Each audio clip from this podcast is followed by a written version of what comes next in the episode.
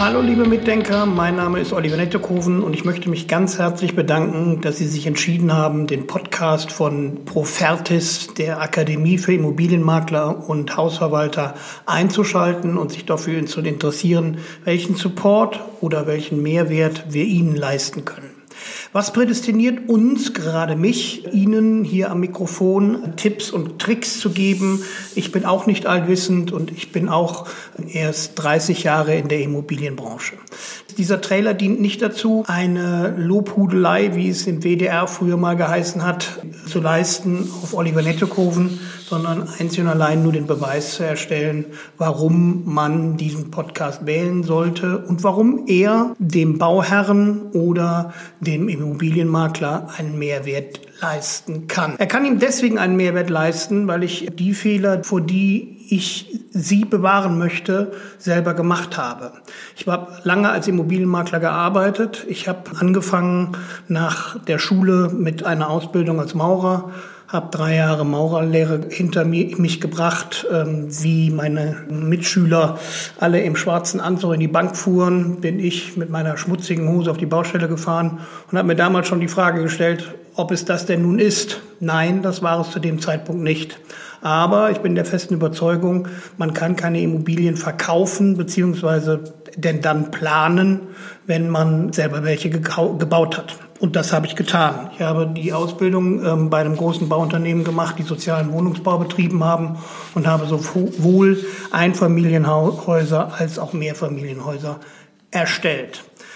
Danach habe ich Architektur studiert und ähm, danach habe ich eine ganze Zeit lang auch im Bausektor gearbeitet, in der Erstellung der Immobilien bezogen auf Einfamilienhäuser, Mehrfamilienhäuser und im Vertrieb dieser Häuser, wovon man heute ausgeht, dass es die Königsdisziplin des Vertriebs ist.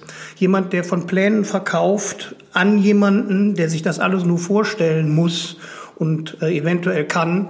Das ist die, die Königsdisziplin des Vertriebs und somit insofern eine gute Schule. Ich habe lange Zeit ge gebraucht dafür, um zu erkennen, dass die Risiken in der Begleiterscheinung bezogen auf Immobilien in, der, in den meisten Fällen bei den Bauherren lagen. Zu dem Zeitpunkt waren die Gesetze noch nicht so verbraucherfreundlich, wie sie heute sind und habe mich dann entschieden, die äh, Seite zu wechseln und bin in die Gutachtertätigkeit reingerutscht. Insofern, dass die Leute immer gesagt haben, ich habe einen Riss in der Wand, sag mir mal, wo der herkommt.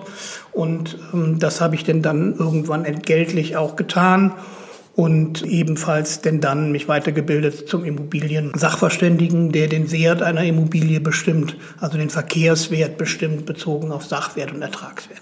Das ist in kurzen so meine, meine Karriere, die hinter mir liegt. Ich bin heute Trainer für Immobilienmakler und Immobilienverwalter. Ich mache das über, über die IAK und unser eigenes Bildungszentrum und bin auch da sehr zufrieden, weil ich natürlich an der Karriere eines äh, Menschen schon noch mitschrauben kann und kann auch die Immobilienbranche, die heutzutage sehr, sehr überlaufen ist von Immobilien, fremden Immobilienmaklern, so will ich es mal nennen, dann daran kann ich heutzutage vielleicht einen kleinen Teil ändern. Das ist aber im Großen und Ganzen der Grund, warum ich auch diesen Immobilien-Podcast gestartet habe. Ich bin der Auffassung, dass sich in der Immobilienbranche beziehungsweise bei den Immobilienmaklern eine ganze Menge tun muss und auch tut durch das Weiterbildungsgesetz. Und ich kriege sehr, sehr oft die Resonanz meiner Seminarteilnehmer bei der IHK oder in meinen eigenen Seminaren. Kann man das, was Sie da gesagt haben, kann man das auch als Podcast haben? Und jedes Mal habe ich gesagt, nee, das gibt's nicht, denn ich bin ehrlich gesagt auch nicht derjenige, der, der die Überzeugung hat, dass sein Kopf unbedingt vor eine Kamera gehört oder sein Mund äh, unbedingt vor ein Mikrofon. Jetzt komme ich den Wünschen meiner Seminarteilnehmer aber denn danach um ihnen einen Support zu bieten und, und um ihnen einen Mehrwert zu bieten. Und ich hoffe, dass ich Sie in den zukünftigen Podcasts sehr, sehr häufig begrüßen kann und Sie dranbleiben. Und wenn Sie Fragen haben sollten, können Sie sich gerne immer unter der E-Mail-Adresse info at profertis.com an mich oder mein Büro wenden und Sie werden diesbezüglich schnell Hilfe bekommen. Ich wünsche Ihnen erstmal viel Spaß beim Hören und hoffe, wir bleiben in Kontakt. Vielen Dank.